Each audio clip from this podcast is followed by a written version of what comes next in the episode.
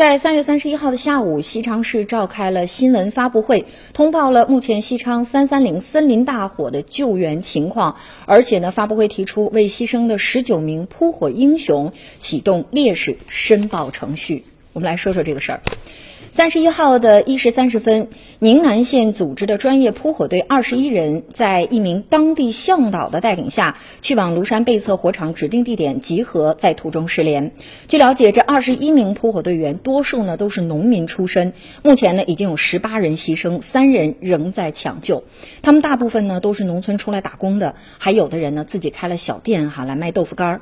那今天中午呢，牺牲人员遗体被送往了殡仪馆，市民们夹道相送。不少人都流下了眼泪。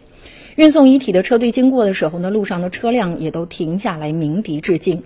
从宁南县一名辅助处置的牺牲队员后续工作的工作人员处获悉，前往西昌灭火的二十一名队员当中，年龄最大的四十岁，年龄最小的才二十岁出头。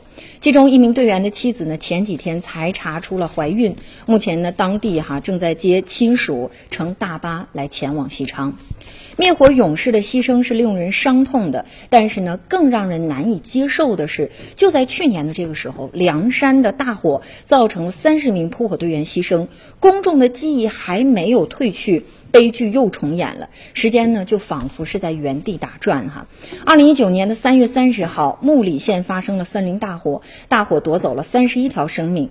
走在镇子街头，可以说红色的防火标语是无处不在的。放火烧山，牢底坐穿；野外用火关五天，造成火灾判五年。他们时刻在提醒着人们哈，这是一个被山火威胁的地方。这里的居民呢，世世代代都和山火在相抗争。据了解呢，这次。事故是因啊大火风向突变啊包围了他们。风向突变呢虽然是现场的偶遇情况，但这种偶然是火场当中常见的险境。在选择救火时机路线的时候呢，是不是也应该纳入在这个考虑范围之内？那做到等待时机，能让则让，能避之避。